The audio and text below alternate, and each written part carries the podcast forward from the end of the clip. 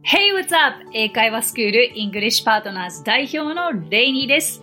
今日のテーマは、ついつい迷っちゃう英訳表現です。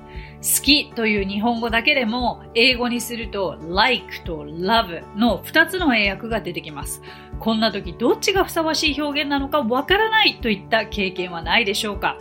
今回はそういったついつい迷ってしまう英訳表現の使い分けを詳しくご紹介します。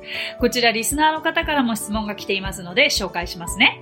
ニックネーム、あかねさん。いつも楽しく聞かせていただいています。今回どうしても使い方がわからないものがあり、ぜひ取り上げてもらえたらと思いリクエストいたします。先日、レイニー先生の YouTube で勉強し、Go Ahead を学びました。とっさに、どうぞと絶対よく使いますよね。で、この勉強した感想をインスタグラムに投稿の際、とっさって英語では何て表現するのかわからず調べてみたのですが、とっさがたくさん出てきました。どれを使えばいいのかよくわからなかったのです。もしよろしければ教えていただけると嬉しいです。よろしくお願いいたします。あ、かねさんありがとうございます。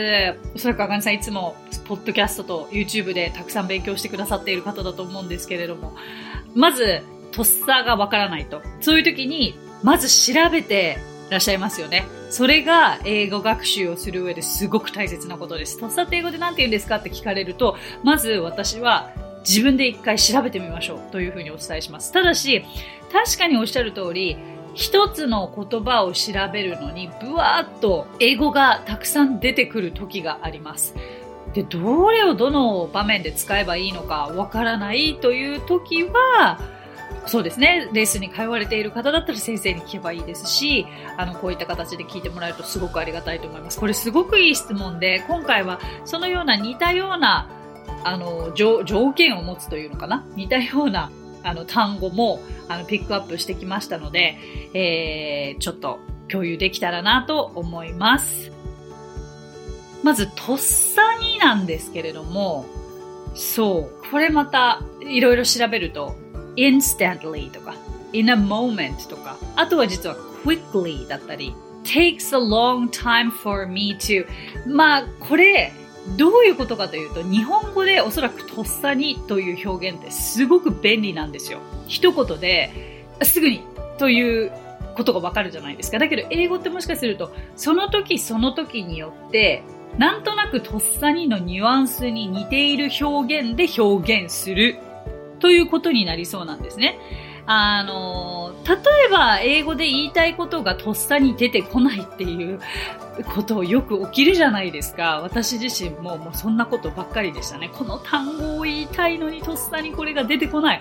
それをどういうふうに英語で表現するかというと、私だったら、まずこれを使うかなっていうのが、It takes a long time for me to come up with the right word in English. うん、takes a long time for me 要は少し時間がかかるイコールとっさに出てこないわかります Does it make sense to you? はいもしくは It's sometimes hard for me to say what I want to say in the moment when I speak in English というふうにも使ったりとかあとは It's sometimes hard for me to say what I want to say quickly when I speak in English. まあ、quickly もまさに早く出てこない、つまりとっさに出てこないという表現になるんじゃないかなと思いますので、そう、だからまさにあかねさんがおっしゃったとっさにどうぞって、なかなか出てこなさそうですよねって言いたいときには、it takes a little time for me to say 何々とか、uh, it's hard for me to say go ahead quickly とか、あの、そのような言い方ができるかなと思います。お答えになっているでしょうか？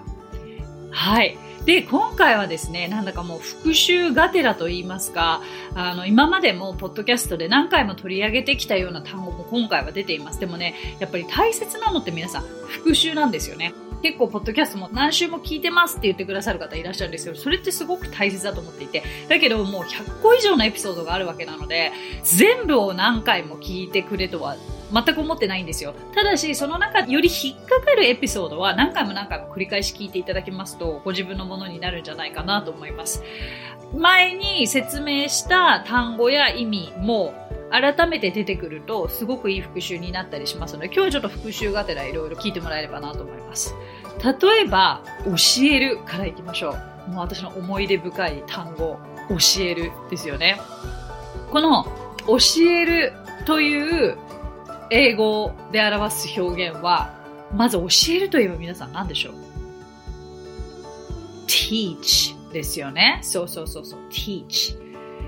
で、ほとんどの方が teach しかわからないんじゃないですか、最初。私もそうだったんですよ。教えるイコール teach だからそれ以外の単語はないでしょうくらいに思っていて、まあね、何度も何度も過去のエピソードで話してますけど、少し気に入った相手に電話番号を聞きたくて、私は、Can you teach me your phone number? と聞きました。私、電話番号を教えてくれると言いたくて。そしたら相手が teach? でも明らかに teach が間違えたチョイスだっていう顔と言い方をされて、あ、これは間違えたんだと思って、本当は正しくは、その時に使うべき動詞は tell だったんですよね。初めて tell が教えるという意味があることを知りました。さあ皆さん、今回初めてそれを知ったという方、違いを覚えましょう。teach は、えー、知識や技能などを教える場合、あとはなんかこう、勉強もそうですよね。まさに勉強を教える場合は teach。そして tell は単純な情報などを教える場合、tell となります。OK?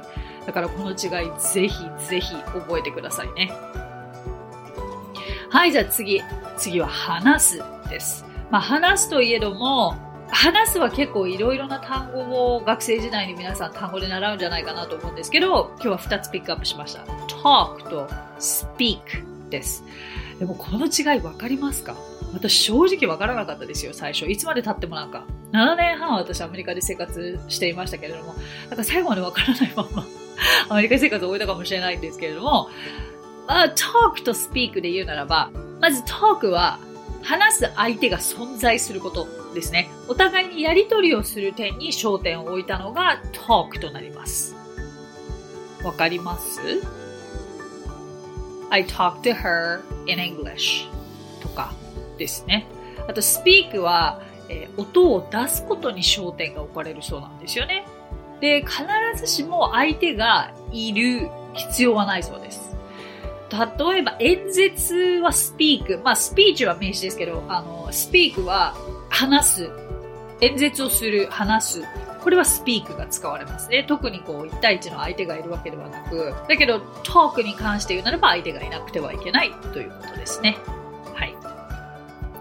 じゃあ次、見るになりますけれども、もうこれも永遠のテーマですよね。see, watch, look この違い分かりますか ?see, watch, look 全部見るというふうに習ってますよね。でもそれぞれ、あの、もう仕事が違うんです。役割分担があるんです。see というのは、目に入ってくるイメージ。自分の視界に自分が意図せずとも意識しないでも目に入ってくるイメージですね。こう散歩してて歩いていたら目に入ってくるすごい素敵な家があったら I see a beautiful house と言ったりもします。で、look は対象物に注意を向けて見るイメージ。あの自分の意思で見るんですよ。だけど短い時間、本当に一瞬見るものだと思ってください。ねえねえ、見て見てあれみたいな。Look at that! わかります？あの、あとは試着している時とか、海外でショッピングをする際にお洋服屋さんで洋服を見ている時に、あの、何か探していますか？と聞かれたら、あ、ただ見てるだけです。I'm just looking. このように言えますね。はい。で、最後に watch となると、これはですね、もう長時間何かを見る場合、あの集中して何かを見る場合です。watch TV, watch the movie こんな感じになります。はい。いい復習ですよね。もうこれこそ、えー、何度も私はおそらくこれらの単語の意味の違いをお伝えしてきてると思うんですけど、おそらく聞いているだけでも理解は皆さんされていると思うんですよ。だけど実際に本当にそれこそとっさに使ってみると、どれをピックアップしていいか本当にわからなくなっちゃいますので、今回改めていいチャンスだと思って、皆さんが思う身近なフレーズというのをこれらの単語を使って作ってみてはいかがでしょうかそうしたらもう完全に違いがわかるし、とっさに使えるようになるんじゃないかなと思います。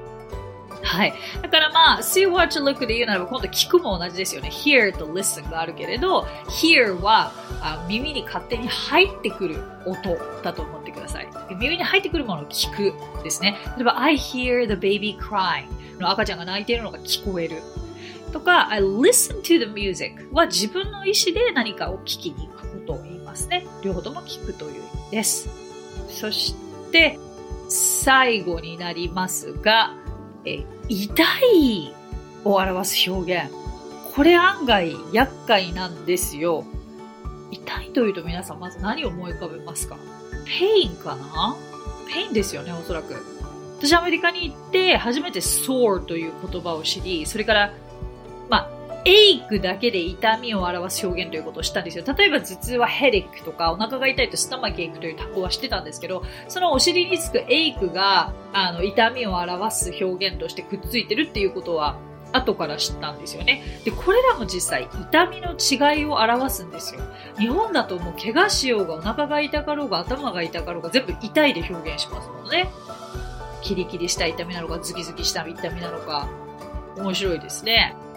まず、 pain にしましょう。おそらく多くの方がご存知だと思うので、pain は、こう、鋭い痛みを表す時に使われますね。I have a pain in my leg 足に痛みを感じるです。これは鋭い痛み。わかります？はい。で、そしてですね、sore。sore は、なんか傷や炎症などによるヒリヒリした痛みのことを言うんですけれども、私これはもう絶対お勧めしたい表現が、sore throat なんですよ。喉がヒリヒリすること。もう喉が痛いって風邪の症状の始まりですけど、これを表現できるってすごく海外行った時にあの便利だと思うんですよね。I have a sore throat. で、sore も初めてで、throat、喉も初めてという方いらっしゃると思いますけれども、これを覚えてください。I have a sore throat. Okay? 傷や炎症やヒリヒリした痛みですよ。そして最後に ache。これは、うーんとね、断続的に続く鈍痛と言ったらわかりますか？うん。そう。これ、まあ、スタマケーク。お腹が痛いもそうですし、だけど、エイクだけで言うならば、まさにこれ私の1月の最初でしたよ。I have an ache in my back. I have an ache in my back. もう背中に痛みがありました。断続的に続くもう鈍痛。もうでもどちらかというと私の場合 pain だったのかな ?pain in my back って感じではありましたけれども。はい。これらが違うんですよ。だからそれぞれの違いをしっかり覚えていただくと、まあ、とっさの時にすごく便利かなと思います。はい、皆さんいかがでしたでしょうか、えー、復習がてらにですね、ぜひ参考にしていただければと思います。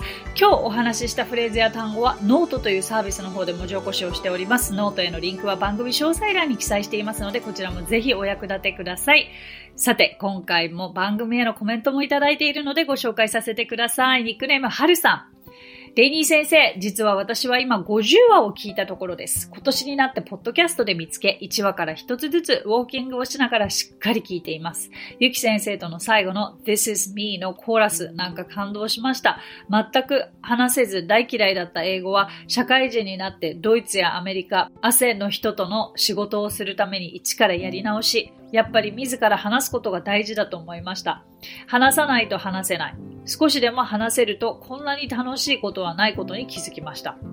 英語の基礎のない私にとって今日から使える英会話はいろいろ参考になっています。オンタイムに間に合うように毎日聞いています。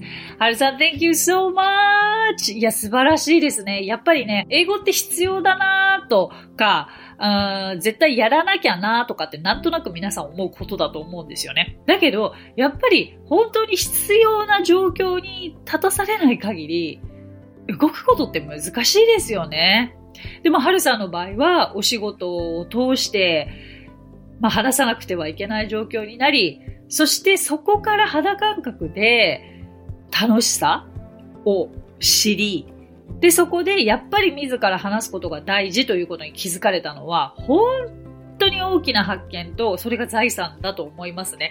頭で分かってても心が分かってないっていうケースって、やっぱり生きていて多いじゃないですか。でもこの今の気持ちが何かを突き動かすと思いますので、おっしゃる通り、話さないと話せるようにはならないですよ、皆さん。いいですか？ポッドキャスト聞いてくださった本当に皆さんありがたいんですけど、レンディ先生のこのポッドキャスト聞いてるだけでは皆さん話せるようにはならないですからね。聞いてインプットしたものを必ずアウトプットを誰かにしなくてはいけない。そこで初めて会話が成り立つし、そこで初めてご自身が何が、まあ、強化すべき部分なのかということに気づかされるわけですよ。で、話せるようになりたいのであればの話ですけれどもね。もちろん英語に触れているだけが楽しいという方は、もちろんインプットを今たくさんしてもらって、で、いざという時にアウトプットをするということがいいのではないかと思いますけれども、あの、何度も言っているかな？とにかく英会話はインプットとアウトプットのバランスが大切ですので、はるさん頑張ってくださいね。さて、この番組ではご感想やリクエストなどをお待ちしております。番組詳細欄にあるリンクよりお気軽にご投稿ください。そして Apple Podcast ではレビューもできますので、こちらにもぜひレビューを書いてもらえると嬉しいです。それでは最後に今日のあれこれイングリッシュ。ネイティブがよく使う時間を表す表現、丸時15分ですね。こう、1時15分、例えば、のことは英語で115というわけですけれども、実際にこれ私も海外に行った時に本当にびっくりしたのが、もう一つの言い方でネイティブの方は言うことが多いんですよ。どういうことかというと、こう1時15分というのは1時からこう15分過ぎているという状況じゃないですか。15分単位で英語では a quarter をつけるんですね。つまり1時から15分過ぎているということで、過ぎるは past もしくは after を使うんですけれども、そうすると it's a quarter past one もしくは it's a quarter after one という言い方をします。では皆さん、5時15分は英語で何と言うでしょうか？ぜひご自身で頑張ってみてください。これを覚えておくとすごく便利ですのでね、役立ててください。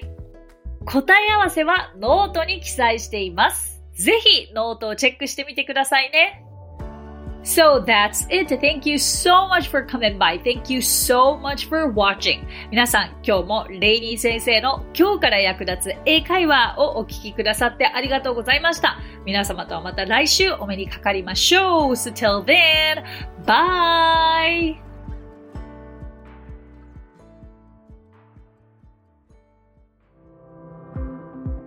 さあ、ここでレイニー先生の活動を紹介させてください。まずはレイニー先生が主催する英会話スクールイングリッシュパートナーズでは私たちと楽しく英語を身につけたいという方を大募集。マンツーマングループキッズすべてオンラインレッスンでもやっています。詳しくはイングリッシュパートナーズで検索してみてくださいね。その他1分で見る英語辞書動画あれこれイングリッシュや毎週水曜日22時より YouTube ライブにて生英会話レッスンなども行っています。ぜひそちらの方もチェックしてみてください。